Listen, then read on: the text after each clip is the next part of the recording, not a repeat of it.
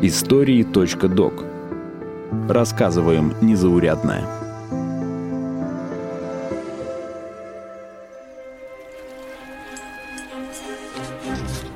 Лисянский тоже времени зря не терял. Отбив осенью 1804 у индейцев крепость Ситка, будущий Новоархангельск, он почти год провел в Русской Америке в гостях у генерал-губернатора Баранова. За это время он дал имена острову Баранова в честь правителя Русской Америки, острову Чичагова в честь отца министра морских дел и архипелагу Александра, очевидно, в честь императора. Свою же скромную персону он решил на карте не отмечать, и даже рифы в Тихом океане, открытые им осенью 1805-го, назвал рифами Невы и Крузенштерна. Любопытно, это искреннее благородство или расчетливый подхалимаш? Всем привет! Это второй эпизод из цикла о первом русском кругосветном путешествии на кораблях «Надежда» и «Нева», в первом эпизоде мы взглянули на экспедицию глазами Ивана Федоровича Крузенштерна. Второй же эпизод посвящен Юрию Лисянскому, капитану Невы. Карьеру моряка Юрий Лисянский начал в 13 лет, когда был досрочно выпущен из морского кадетского корпуса для участия в русско-шведской войне. В кадетские годы он подружился с Иваном Крузенштерном. Пройдут годы, прежде чем Юрий Федорович станет его правой рукой в кругосветной экспедиции. Таковые причины налагали на меня обязанность избрать начальником другого корабля человека беспристрастного, послушного, усердного к общей пользе. Таковым признал я капитан-лейтенанта Лисянского. Однако друзья имели разное представление о том, как общаться с подчиненными – Крузенштерн был известен гуманным отношением, многое позволял своим офицерам и выступал против телесных наказаний, а вот Лисянский, напротив, предпочитал суровую дисциплину и регулярно применял физические методы воспитания. Нечего их жалеть, Иван Федорович! А ну как новый тайфун налетит! Итак, мягкотелость ваша всех расслабила, что мы оказались к шторму не готовы. На Неве бы этих бездарей палками отхлестали. До экспедиции Юрий Федорович поучаствовал в войне на стороне англичан против Франции, сражался с пиратами в водах Северной Америки и даже посетил Индию. В августе 1802 года Лисянский согласился участвовать в кругосветной экспедиции под руководством Ивана Федоровича и стать капитаном второго корабля. Но Юрия Федоровича задевало, что начальником экспедиции назначен Крузенштерн, у которого, по мнению Лисянского, меньше опыта. «Весьма бы был счастлив, чтобы с тобой вместе служить, но не знаю, можно ли. По несчастью, я в списках стою тебя выше». Ничто сравниться не может с удовольствием, чтобы служить под командой моего только друга. Отчасти это правда, ведь Юрий Федорович поступил на службу на два года раньше. Об опыте говорит и то, что именно Лисянскому поручили подобрать корабли для экспедиции. Дневник Юрия Федоровича издан в 1812 году на собственные средства, а вот записи Ивана Федоровича опубликовали на три года раньше и на государственные деньги. Назвать книгу Лисянского копией записок Крузенштерна категорически неверно – о чем написал и сам Юрий Федорович в предисловии. Мне представились многие случаи не только совершать особое плавание, но даже обозревать и описывать такие места, которые Крузенштерн не имел никакого случая заходить, особенно во время годичного пребывания моего на северо-западных берегах Америки. В начале книги Юрий Федорович не упустил возможность указать на разногласия с Крузенштерном. За три года экспедиции их накопилось немало. Согласие наших описаний послужит сугубым доказательством их справедливости. А разноречие, ежели оно где-либо встретится, подаст повод любопытному испытателю к дальнейшему и точнейшему изысканию истины. Нева и Надежда покинули Кронштадт 7 августа 1803 года. Первоначально старт экспедиции назначили на июль, но погода внесла свои коррективы. Спустя неделю после начала экспедиции на борту Невы произошел первый несчастный случай – один из лучших наших матросов упал в море, и хотя в ту же минуту употреблены были все средства к его спасению, но все было безуспешно. У берегов Норвегии Неву ожидало испытание непогодой. Не только шторм угрожал экспедиции, но и техническое состояние кораблей, которые могли не пережить серьезной бури.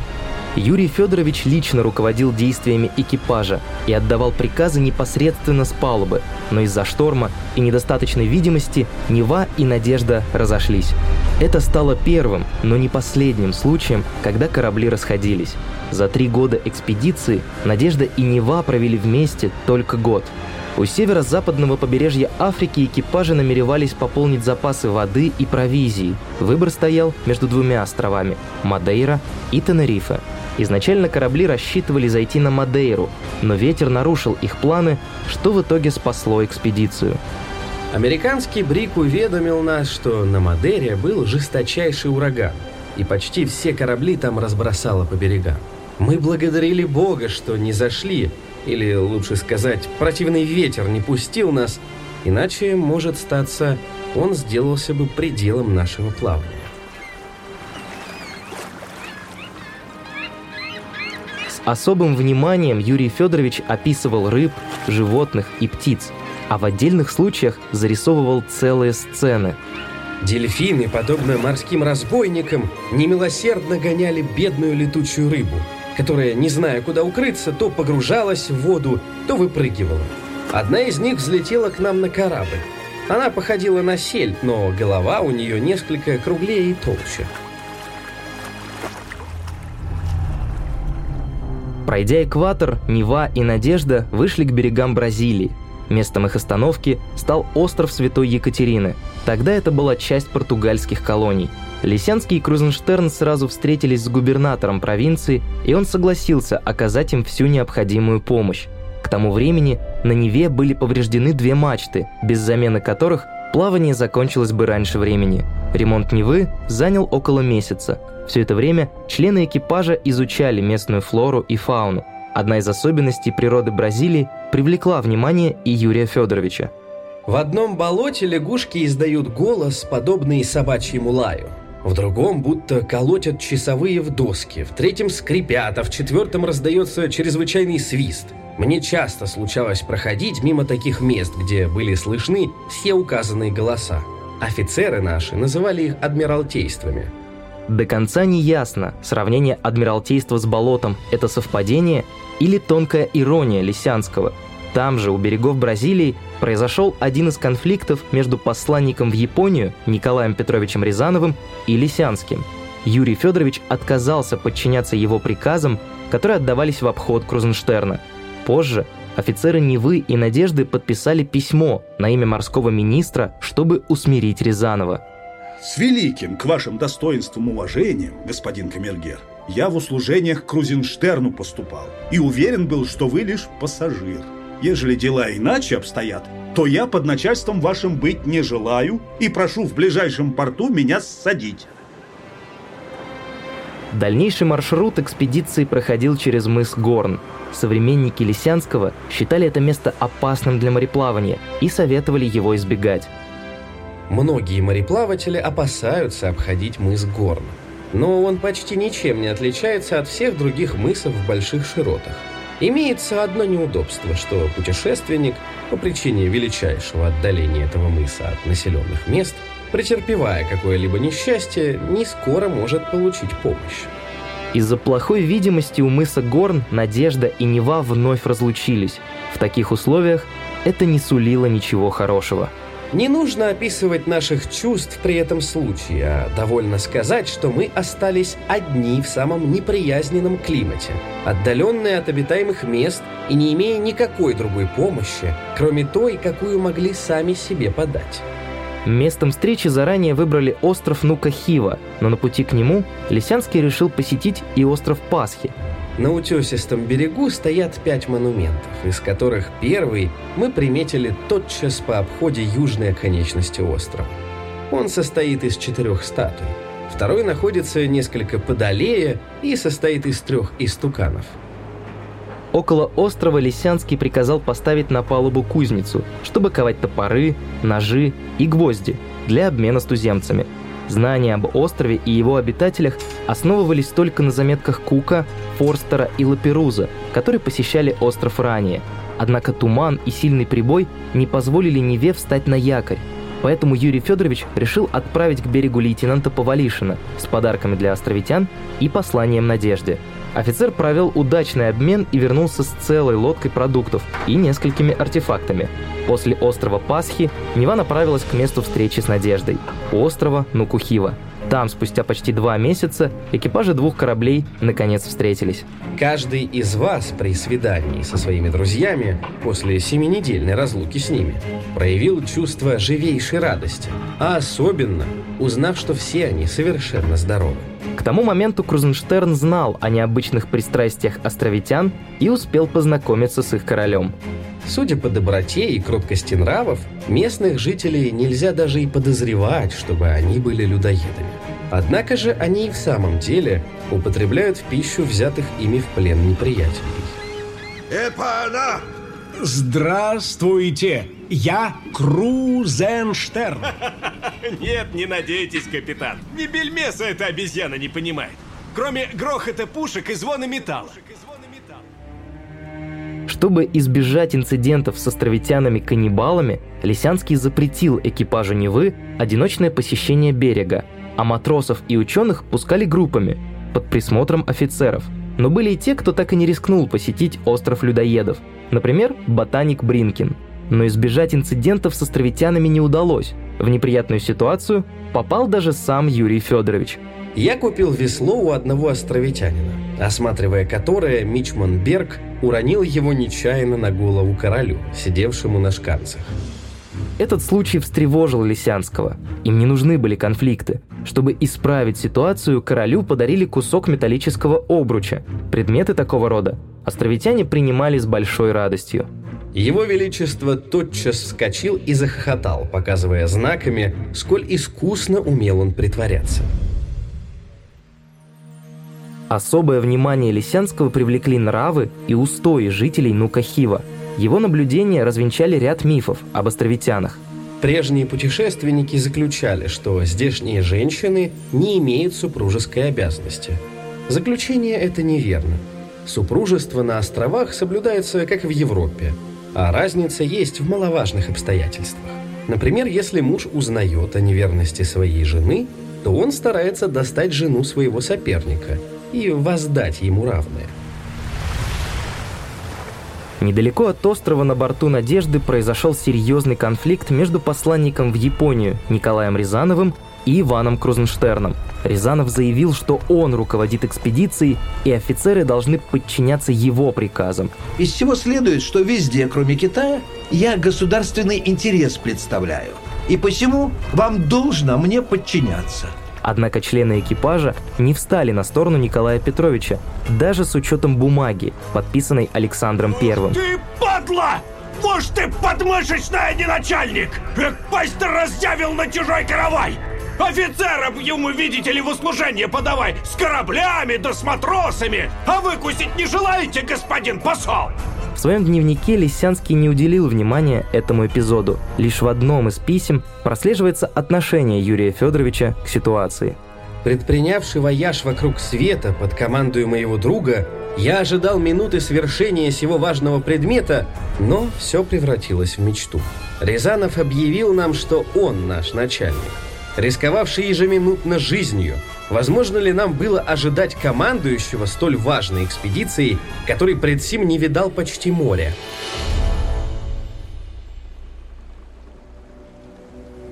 После Нука-Хива корабли зашли на Гавайские острова, чтобы пополнить запасы свежей провизии. Крузенштерн опасался цинги у экипажа, но Юрий Федорович нашел выход из ситуации и объявил охоту на акул. Нельзя сказать, чтобы ее мясо было совсем противным. Оно понравилось всем матросам и офицерам, только я один считал его хуже мяса дельфина. У островов между капитанами возникло недопонимание. Крузенштерн торопился к Камчатке, а Лисянский считал, что необходимо еще пополнить запасы. Я уговаривал его промедлить для снабжения свежей провизией, в которой он имел недостаток. Его офицеры более двух месяцев питались одной солониной – но рвение этого человека и желание исполнить свое предприятие были непоколебимы. Не только споры с Крузенштерном, но и местные женщины усложняли жизнь Лисянскому. Они хотели попасть на борт Невы и буквально штурмовали корабль. Но Юрий Федорович категорически запретил пускать островитянок на борт. Ни в коем случае. Я запрещаю присутствие женщин на кораблях. Это ставит под угрозу дисциплину команды и целостность наших припасов и товаров. Перед убытием на Аляску Лисянский посетил место смерти Джеймса Кука. Жители Гавайских островов убили его в 1779 году. Мы отправились к месту, где Европа лишилась капитана Кука. Мы увидели камень, на котором пал этот бессмертный человек, а вскоре мы увидели гору, где сожгли его тело. Идя к Кадьяку, я воображал, что в этом году мое путешествие окончится, но ошибся. После мыса Горн и людоедов Снукухива Лисянский полагал, что эта часть плавания будет тихой и скучной. Но прибыв в Павловскую бухту, столицу Русской Америки, экипаж Невы оказался в эпицентре боевых действий. Местные индейцы, тлинкиты, захватили поселение Ситка и перебили весь местный гарнизон. Правитель русской Аляски Александр Баранов обратился за помощью к Лисянскому, чтобы освободить поселение на Ситке. Нева могла оказать огневую поддержку 14 корабельными пушками. К тому времени Юрий Федорович уже имел представление о тех, с кем ему предстоит воевать. Если кто-нибудь попадется к ним в руки, то нет мучения, которому бы не предали этого несчастного. В этом бесчеловечном деле участвуют самые престарелые люди и дети. Один режет тело попавшегося в плен, другой рвет или жжет, третий рубит руку, ногу или сдирает волосы. Переговоры с осажденными потерпели неудачу, и вскоре начался штурм. Экипаж Невы вел стрельбу из корабельных пушек, пока Лисянский руководил высадкой десанта.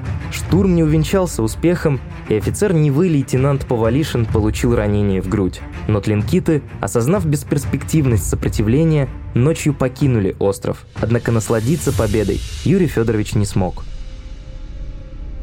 Сойдя на берег, я увидел самое варварское зрелище, которое и жесточайшее сердце привело бы в содрогание. Полагая, что по голосу младенцев и собак мы можем отыскать их в лесу, ситкинцы предали их всех смерти. Позже остров переименовали в честь правителя русской Аляски Александра Баранова. Сегодня остров Баранова – это часть штата Аляска.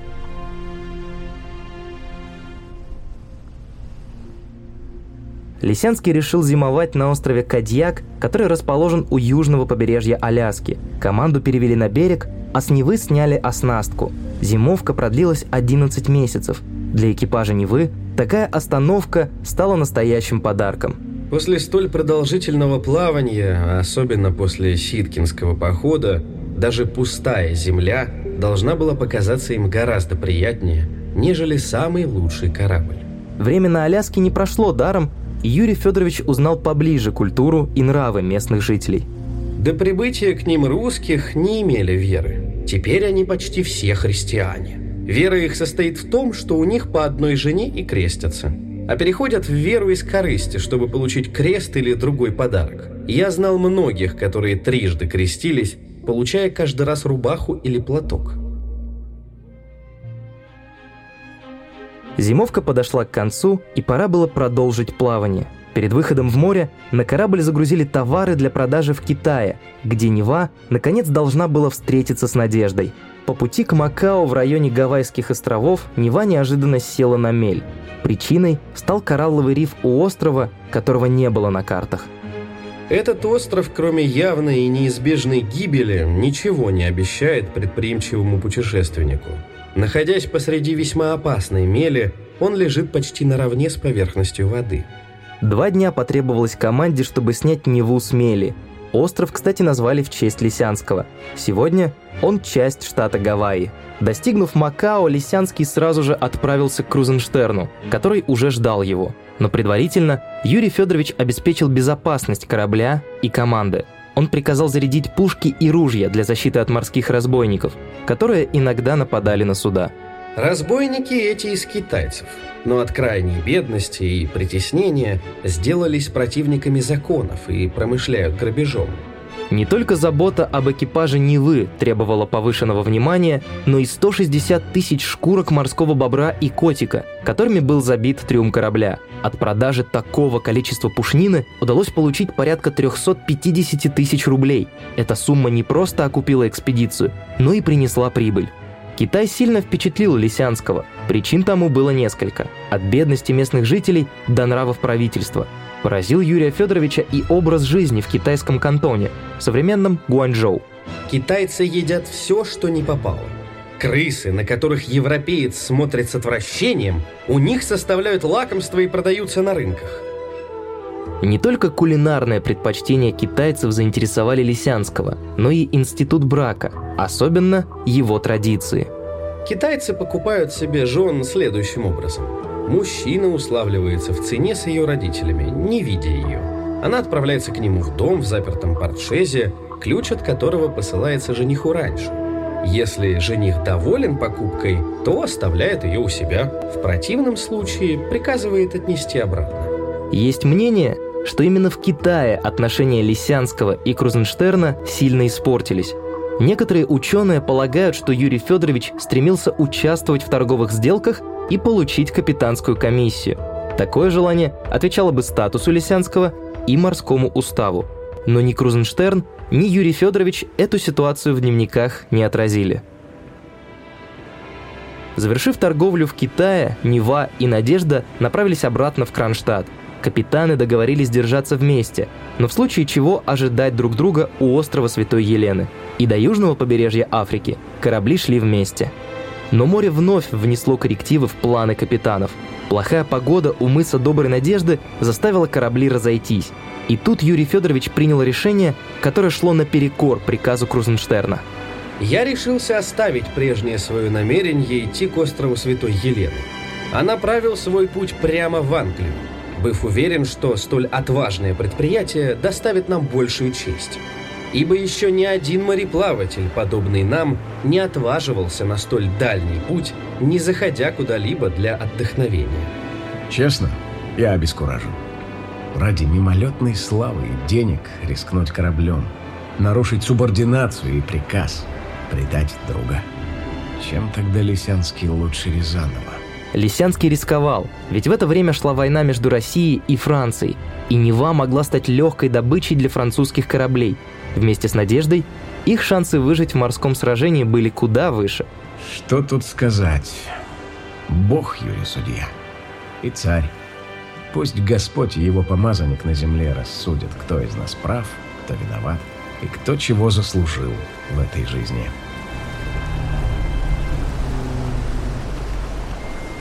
Но в итоге риск Юрия Федоровича оправдался, и экипаж Невы стал первым в истории, кому удалось совершить переход от Китая до Англии за 142 дня без остановок. Корабль ни разу не зашел в порт для пополнения запасов воды и еды.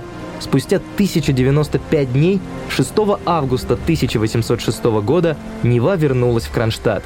Надежда завершила кругосветную экспедицию только спустя две недели, 19 августа. Первое русское кругосветное путешествие завершилось. Таким образом, почти после трехлетнего отсутствия мы возвратились на родину к неописуемой радости и удовольствию наших соотечественников. Несмотря на требовательность и строгость в отношении подчиненных, команда преподнесла своему капитану золотую шпагу с надписью «Благодарность команды корабля Нева». Юрий Федорович Лисянский передал свою коллекцию этнографических и геологических материалов в Академию наук, Музей Адмиралтейского департамента и камергеру Румянцеву, который позже передал эти вещи в Румянцевский музей. Это был второй эпизод из цикла про первое русское кругосветное путешествие. Автор эпизода – Артур Арушанян. В следующий раз поговорим об экспедиции, но уже с точки зрения офицеров Невы и Надежды, а также Николая Петровича Рязанова. Узнаем, какими видели двух капитанов их подчиненные и почему посольство Рязанова провалилось. Всем пока!